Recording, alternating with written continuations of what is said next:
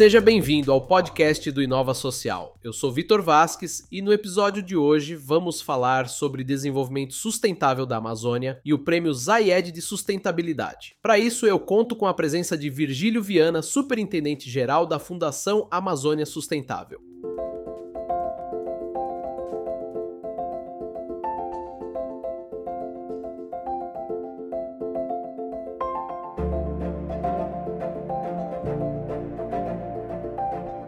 Virgílio, seja bem-vindo. Olá, Vitor. Prazer estar aqui com você e seus ouvintes. Virgílio, para a gente começar a conversa, assim como eu faço com todo convidado que passa pelo nosso podcast, eu quero saber quem é o Virgílio. Qual foi sua trajetória até aqui?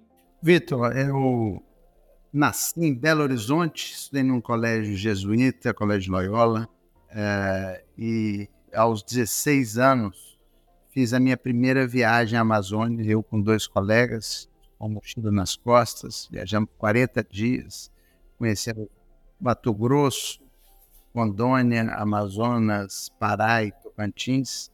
Nas férias seguintes, eu conheci o Maranhão, Belém e o Amapá, Macapá, e aí me apaixonei a Amazônia, que se tornou uma causa, um propósito da minha vida.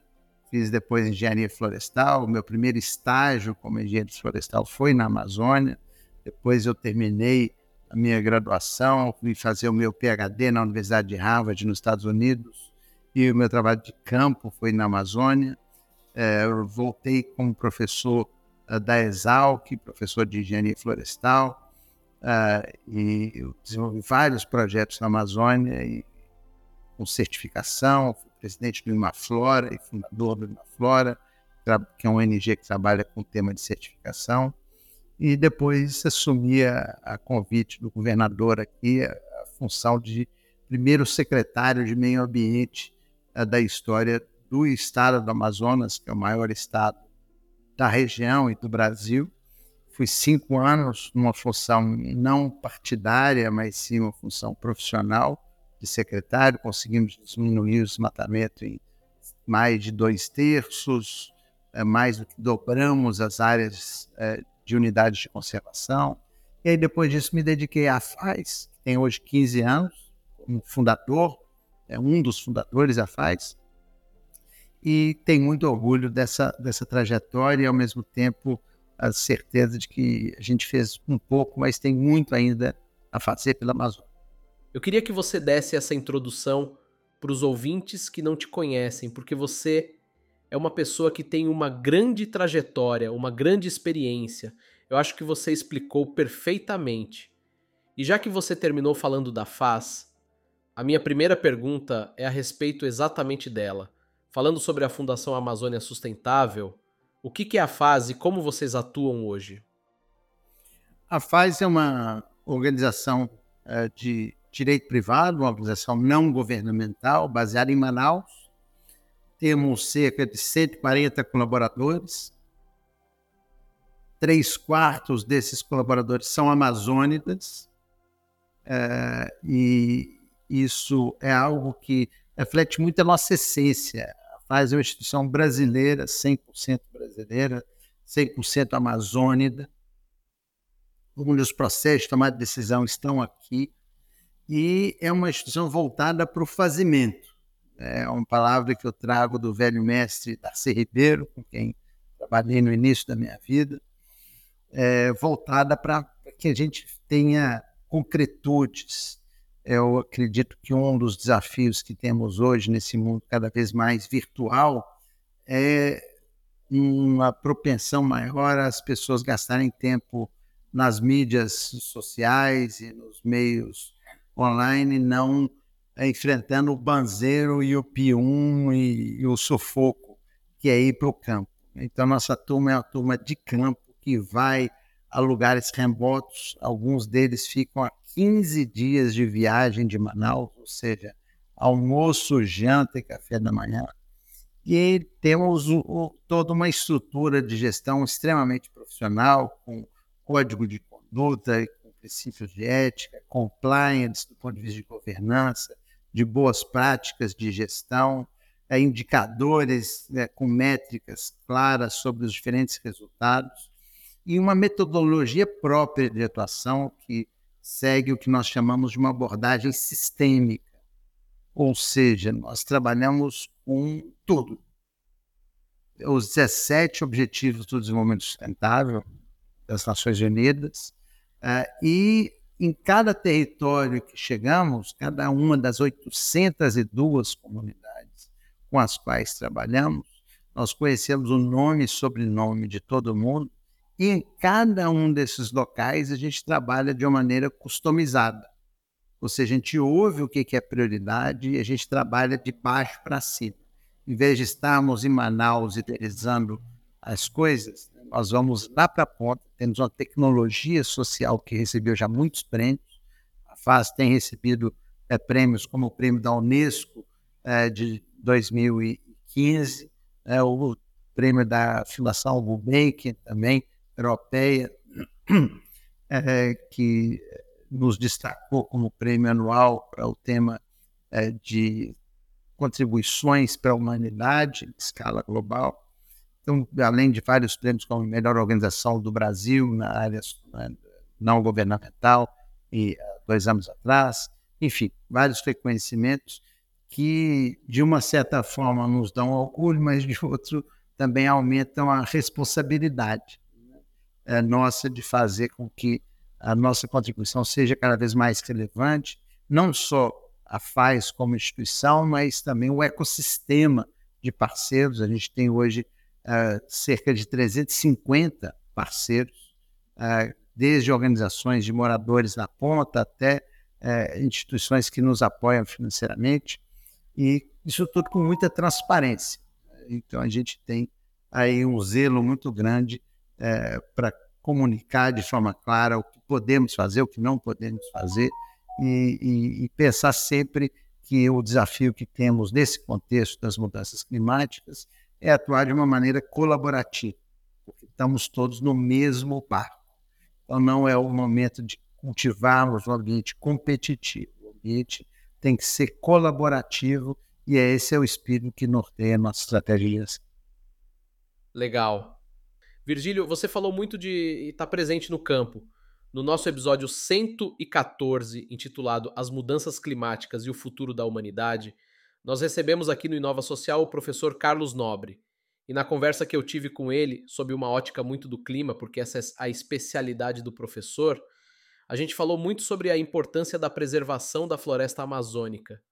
E vocês estão aí atuando diretamente nesse cenário, e eu gostaria de ouvir de você o que, que vocês têm como estratégias específicas que a FAS utiliza não só para promover a conservação da floresta amazônica, mas manter esse equilíbrio entre desenvolvimento econômico e preservação ambiental? A nossa estratégia é uma estratégia de cuidar das pessoas que cuidam da floresta. Muitas vezes pessoas olham a Amazônia à distância e veem uma imagem de satélite, uma nuvem e a chuva e, e a biomassa, etc. E, inferem que ali tem um conjunto de plantas e, e animais. Mas tem algo muito relevante que às vezes escapa aos olhos, que é a dimensão humana da Amazônia. E a fase é focada nisso, é focada nas pessoas. São pessoas ribeirinhas, são pessoas indígenas, são pessoas quilombolas, são extrativistas de várias matizes. E a premissa nossa é que a Amazônia ela será cuidada bem ou mal pelas populações que moram na Amazônia.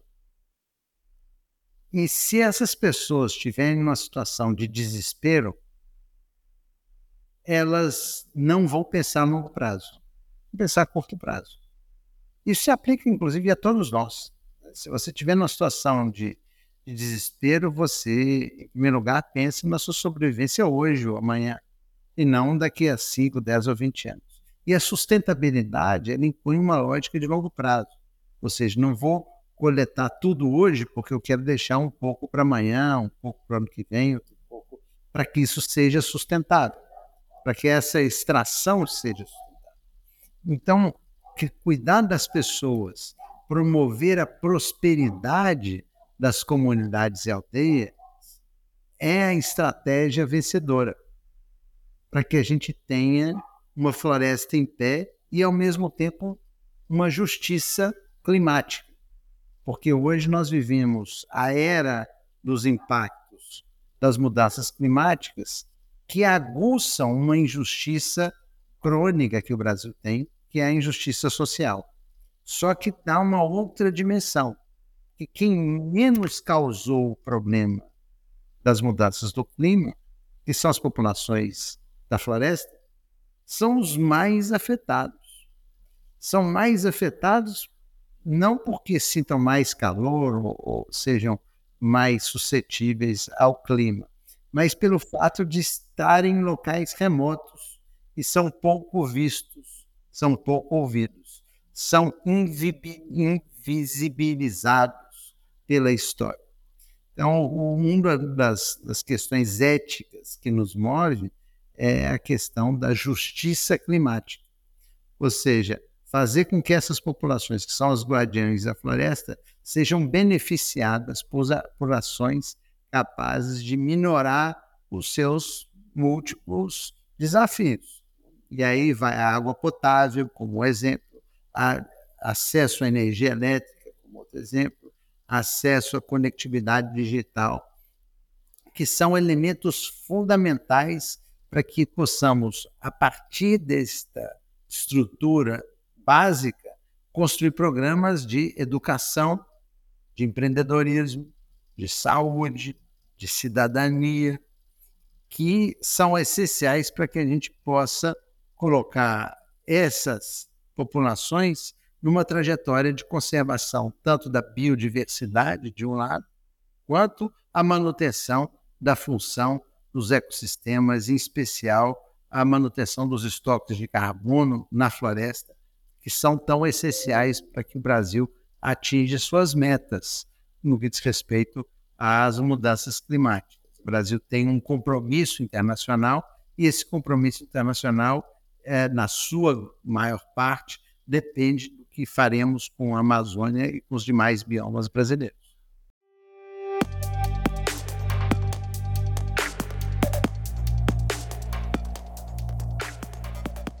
Virgílio, você citou aqui a educação. E esse é um ponto muito importante porque a gente também tem que fazer todo um trabalho de conscientização ambiental que eu sinto que nos últimos anos o Brasil, que era pioneiro, acabou ficando um pouco para trás nisso.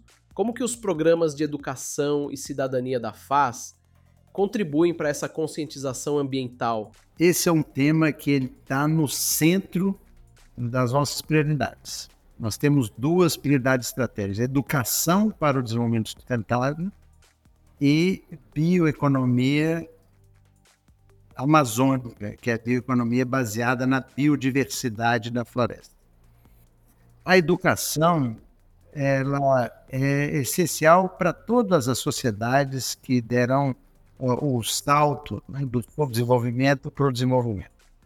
No nosso caso, dos programas desenvolvidos pela FAES, o nosso grande desafio é amazonizar o conteúdo da educação pública. Ou seja, muitas vezes nós nos deparamos com escolas no meio da floresta que concentram a quase totalidade do tempo e do conteúdo à Revolução Francesa, a estrutura do átomo, a estrutura da célula, e etc, etc, a química complexa de reações, mas muito pouco ou quase nada sobre o pirarucu, o açaí, o taperebá, o tacacá, etc.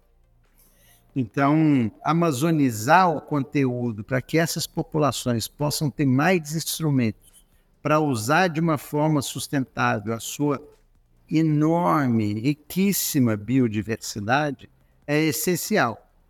É, dar oportunidades para essas pessoas associarem o seu rico conhecimento etnoecológico, ou seja, o saber ancestral que vem das populações indígenas que se miscigenaram com os, uh, os descendentes de europeus que para cá vieram no ciclo da borracha e de outras partes do mundo também, é, é algo essencial. Então, é, é, é o que é, é, nós chamamos de uma ponte ideológica para o futuro. Fazer essa conexão, essa ponte entre o saber tradicional, o saber ancestral e as tecnologias de ponta, o conhecimento científico de ponta, para que o manejo do pirarucu não seja só sustentável, mas que ele seja capaz de gerar mais renda e permitir a superação da pobreza nesses territórios onde nós trabalhamos. Fazer com que o açaí não apenas tenha maior produtividade, mas tenha qualidade para acessar os mercados com preço tal que também contribua para superar a, a pobreza. Ou seja, dá a esses é, ribeirinhos, indígenas, extrativistas, a oportunidade de é, serem protagonistas de uma história de sucesso, de uma história capaz de gerar prosperidade com a floresta inteira. É, nós, é, a época que eu estava à frente do, do, governo, nós idealizamos uma frase que depois virou popular e hoje é repetida é, aos quatro cantos do Brasil e no mundo. A floresta tem que valer mais em pé do que derrubada. Essa foi uma construção nossa aqui do Amazonas, a época que eu estava na Secretaria do Meio Ambiente e Desenvolvimento Sustentável, e reflete muito a essência não só da, da minha trajetória de vida pessoal, mas também do trabalho uh, da FAES, eh, que é voltado para isso. Não adianta nós apenas sensibilizarmos as pessoas sobre o valor uh, da biodiversidade, o valor uh, dos serviços ecossistêmicos da floresta, nós temos que fazer com que este valor seja traduzido de uma maneira concreta para ela. Como que eu ganho é, uma remuneração maior fazendo o manejo versus a opção de fazer extração predatória? Talvez um dos exemplos mais claros seja a castanha. Você pode vender a madeira da castanha ilegalmente e isso dá um retorno financeiro. Mas se você vender o fruto, e esse, essa venda for por meio de um, uma cadeia de valor justa e ética, é mais negócio vender o fruto. Mas se essa venda do fruto for no sistema tradicional de espoliação da população extrativista, a remuneração é muito baixa, pode valer mais a pena vender a madeira. Então, é, nós temos uma, uma, uma equação muito pragmática.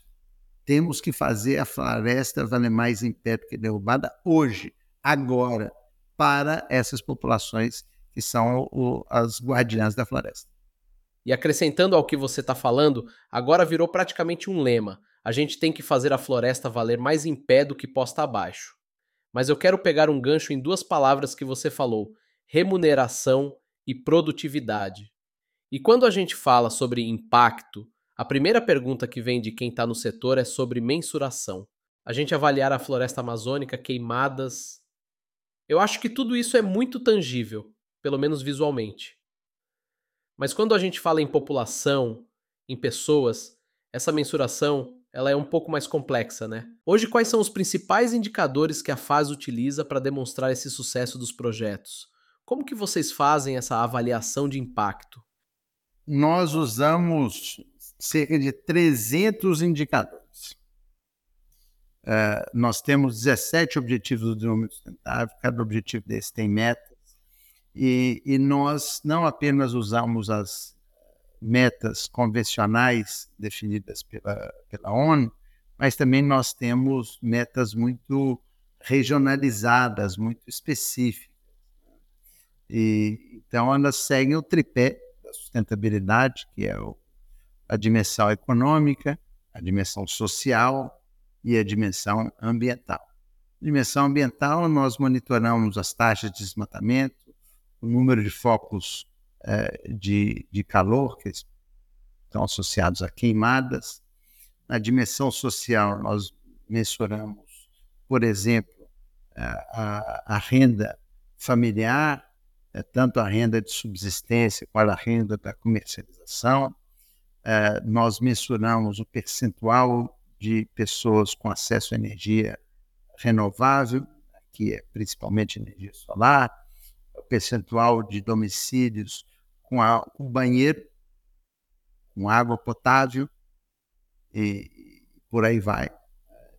a escolaridade na área social, um tema que para nós também é muito relevante é a questão é, do respeito a, aos direitos das mulheres. É, então, tem um tema muito importante que é a questão de violência contra mulheres no meio da floresta.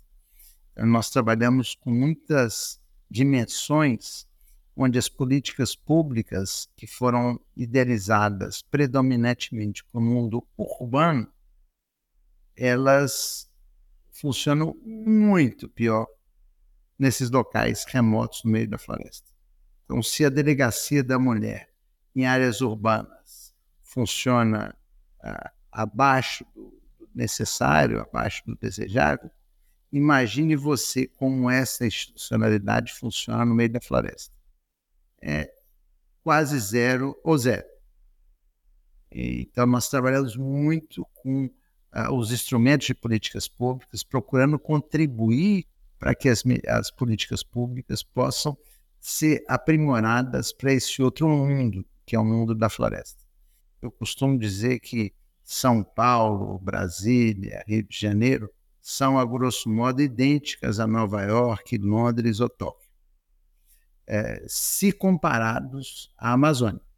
A Amazônia é profunda, estou falando de Manaus, nem Belém. É, é um, um, outro mundo. Imagine você viajar um, dois, três, cinco, dez dias de barco para chegar em casa. E se no meio do caminho você se lembra que esqueceu de, de trazer o, sabe lá o quê? Né, um sapato, um celular ou qualquer coisa. Né? É, não dá para voltar, opa, vou dar um pulinho ali e já volto. E, é um outro mundo. Né? E é difícil descrever isso para quem ainda não teve. Aproveito até para compartilhar com seus ouvintes aí que ainda não teve essa oportunidade, que o faça. Porque existem ótimas oportunidades de turismo, de, de vivência nas comunidades. Uma das áreas que a FAZ trabalha muito é o fomento ao empreendedorismo é, voltado para o turismo de base comunitária ou seja, não é uma agência de turismo que leva os turistas para a comunidade, não é a própria comunidade quem recebe os turistas com empreendimentos próprios da, da comunidade ou, ou de famílias da comunidade. Às vezes é, uma, é um clã familiar que tem uma posada ou uma estrutura qualquer de turismo. E isso é maravilhoso, é um outro mundo. Né? E, como eu disse, é mais distinto do que a, a experiência de quem sai de uma grande cidade brasileira para uma grande cidade da Europa ou, ou, dos Estados Unidos. É um outro mundo e é um mundo fascinante. E vale lembrar também que não é apenas um mundo brasileiro. A grosso modo, um terço da Amazônia está fora do Brasil e, e aí estão os oito países vizinhos, mais a França, né, que é, é, é também um país que tem um território dentro da Amazônia, e nós temos aí também um universo fabuloso de é, paisagens, culturas dentro da bacia amazônica. E eu faço destaque aqui a nascente do Rio Amazonas, que fica no Peru, a 5 mil metros de altitude, onde a FAZ está é, trabalhando há 10 anos para criar o Parque Nacional da Nascente do Rio Amazonas, que até hoje é uma área não protegida e ameaçada pela mineração. Imagine você tem um risco é, da nascente do Amazonas ser dinamitada. E, e, nós estamos trabalhando há 10 anos para isso, e a boa notícia é que eu acho que agora, é, em 2024, deve sair a criação dessa área protegida, e é um lugar maravilhoso. Próximo a Arequipa, no Peru, acabo de voltar de lá. É um lugar que é, é extremamente, não apenas bonito, mas também muito rico ponto de vista cultural, e também um lugar onde a gente pode viver é, aí a realidade, os desafios das mudanças climáticas globais. A, capa de gelo que cobria os Andes, na maior parte dos picos, degelou. E isso tem impactos é, não apenas para nós que estamos aqui é, rio abaixo, a jusante, mas também para as populações que vivem na Amazônia Andina, eh, que dependem dessas águas para suas atividades de é, sobrevivência, de agricultura e, de criação de animais. Virgílio, você falou muito de tempo. 10 anos lutando para conseguir a área de preservação, 15 anos da FAS. Você comentou que com 16 anos você fez sua primeira viagem para a região. Você já conhece a região há muito tempo. Na sua visão, o que, que mudou nesses 15 anos de FAS? O que você viu mudar nesses últimos anos que vale destacar como um alerta ou até mesmo coisas positivas? Olha, eu conheço a Amazônia é, de uma maneira muito é, detalhada há 37 anos. Né? Foi desde essa primeira viagem que eu relatei até hoje, e, e conheço todos os estados desde então. É, e conheço todos os municípios do estado do Amazonas e já caminhei muito a pé, né? desde é, lugares como Chapuri até a fronteira com a Bolívia a pé. É, então conheço bastante a, a, região, posso dizer isso sem nenhuma é, dúvida. E ao longo desses muitos anos, Vitor, o que eu vi foi uma profunda transformação né, da região. É, e uma transformação que é muito desigual, muito desuniforme. A primeira manchete é que a gente não pode falar da Amazônia como se fosse uma região única. Ela é uma região não só enorme, né, mais da metade do Brasil, é, como também muito heterogênea. Nós temos lugares na Amazônia onde a fronteira da soja é, criou locais onde o agronegócio é, é dominado é, por gaúchos, paranaenses e pessoas né, de outras partes do Brasil e que tem uma característica muito parecida com o oeste de São Paulo, do ponto de vista cultural, do ponto de vista econômico, né, o oeste do Paraná. É, é, são totalmente diferentes, é, por exemplo, da região do Vale do Javari, que faz limite com o Peru e com a Colômbia, é, onde a gente tem um, número enorme de povos indígenas em isolamento voluntário uh, e que representam um, um outro extremo desse espectro. Então, são realidades muito diferentes.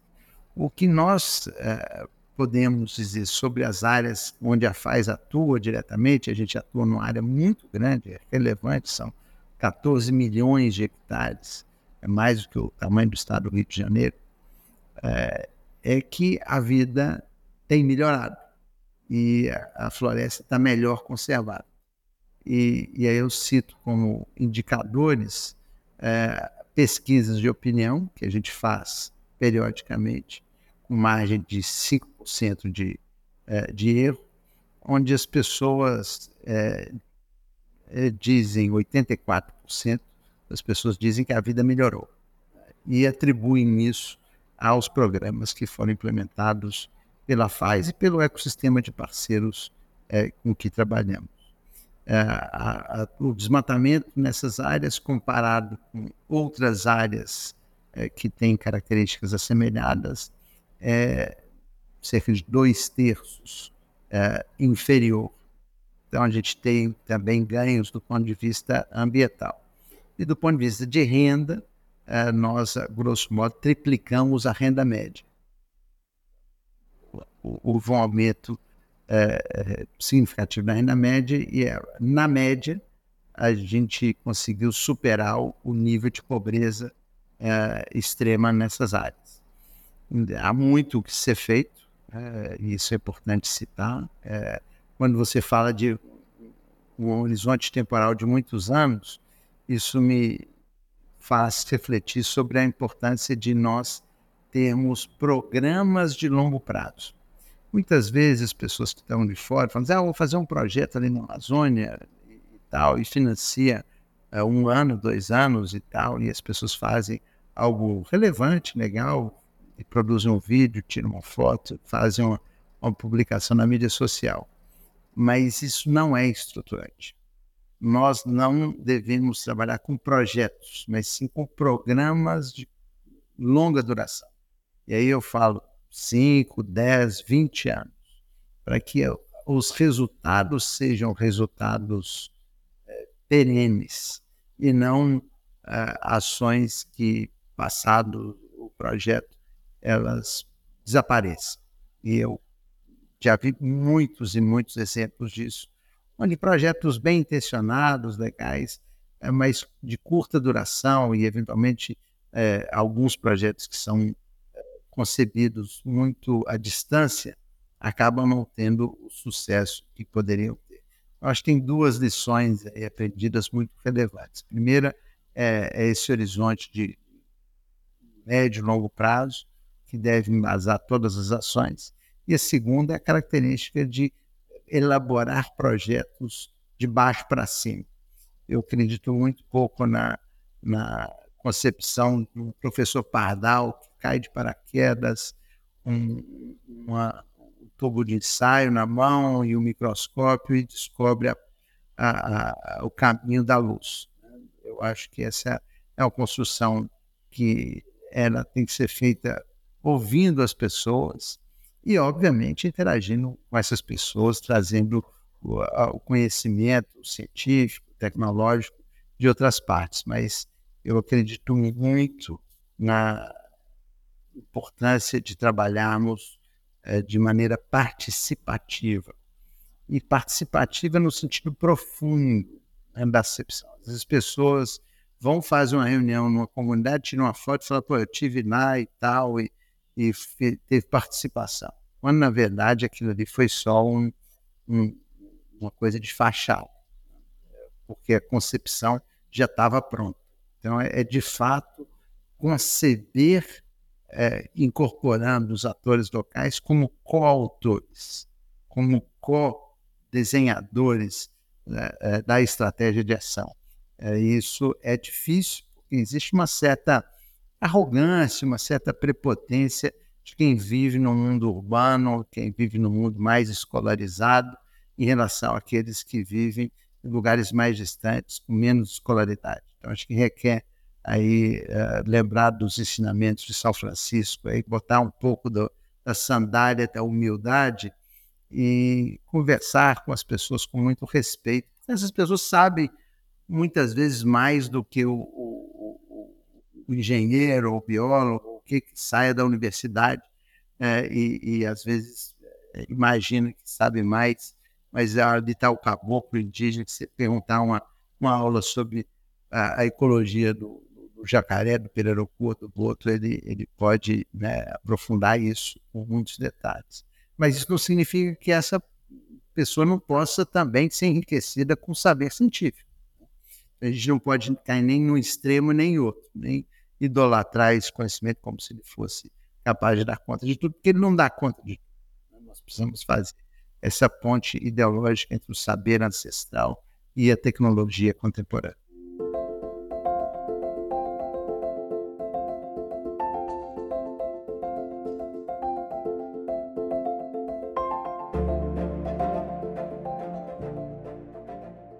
Quero ainda falar sobre planejamento de médio e longo prazo, já que você citou esse ponto, mas eu vou deixar isso para nossa última pergunta. Antes eu quero falar sobre o prêmio Zayed de sustentabilidade. Vocês são finalistas da categoria Ação Climática e eu queria entender qual a importância de ser finalista de um prêmio como o Prêmio Zayed e como isso pode impactar na visibilidade e nas futuras iniciativas da FAS. Esse prêmio é um prêmio que dá uma relevância muito grande ao nosso trabalho. Prêmios AED, os prêmios é, de mais visibilidade nessa área. E ele, ao colocar a FAES como uma das finalistas, ele acho que dá duas mensagens.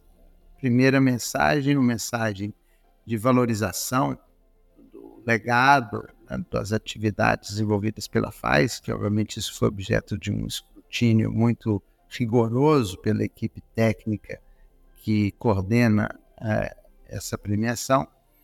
E, por outro lado, é, é um reconhecimento da importância do que chamamos de soluções baseadas na natureza. Porque existe um debate sobre qual é o melhor caminho para mitigar as mudanças climáticas, para atenuar as mudanças climáticas.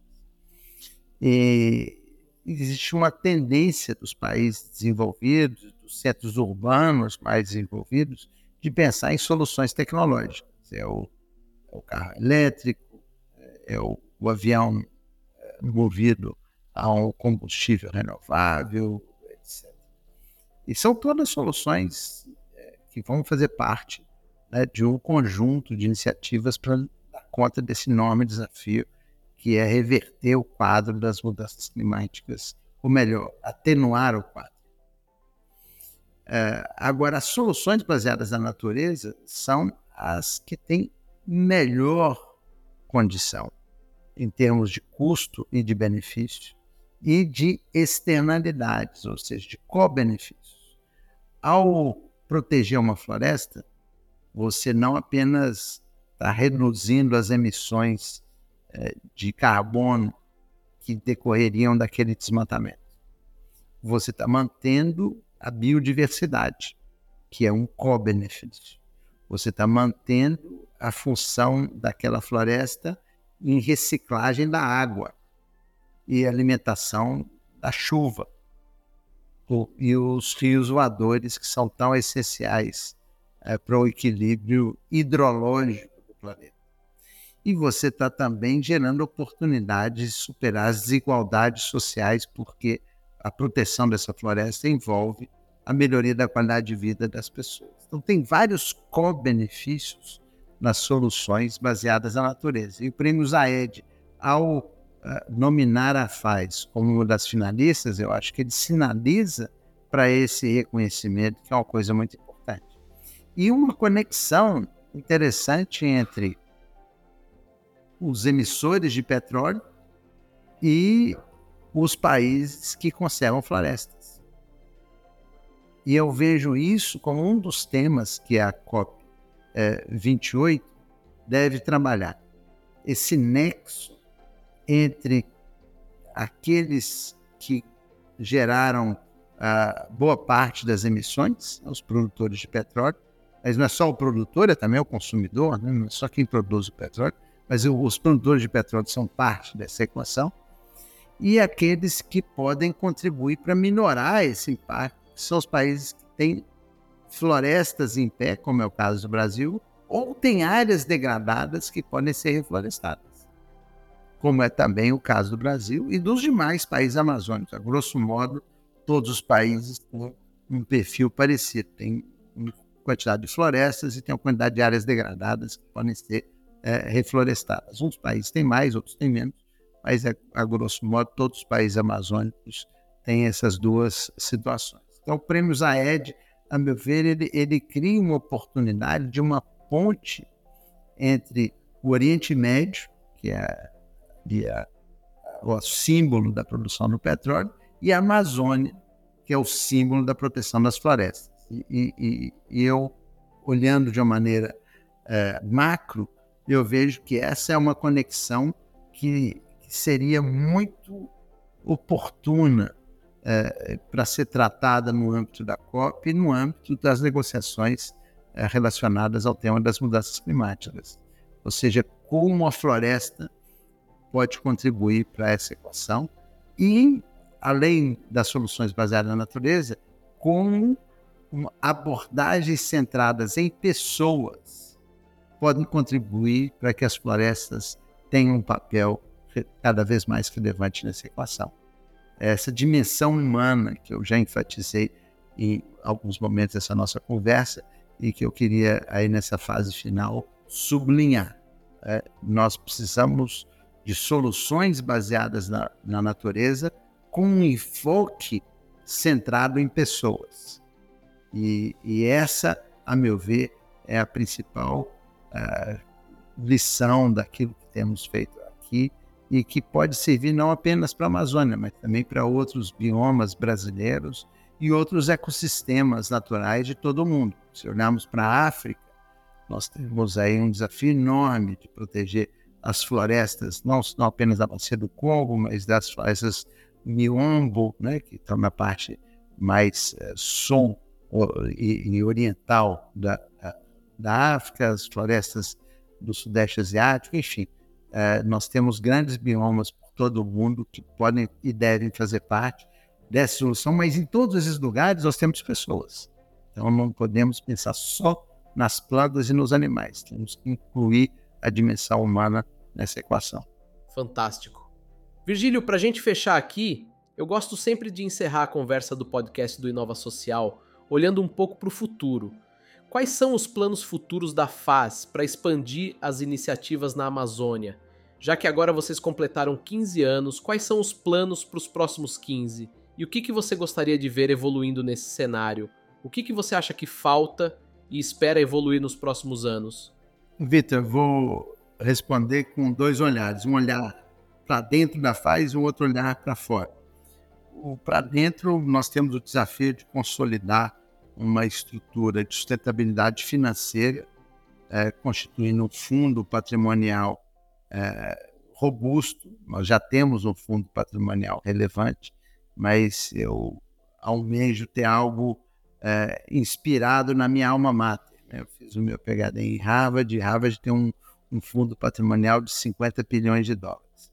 É, não precisamos ter um fundo desse tamanho, mas precisamos ter um fundo que assegure a longevidade da instituição, porque é muito difícil constituir uma instituição, é, como é o caso da FAS. Então, primeiro a gente tem essa sustentabilidade interna e que não tem apenas a dimensão financeira, tem a dimensão de pessoas, de reter talentos, de valorizar os talentos e continuar aprimorando as tecnologias socioambientais que a instituição tem desenvolvido.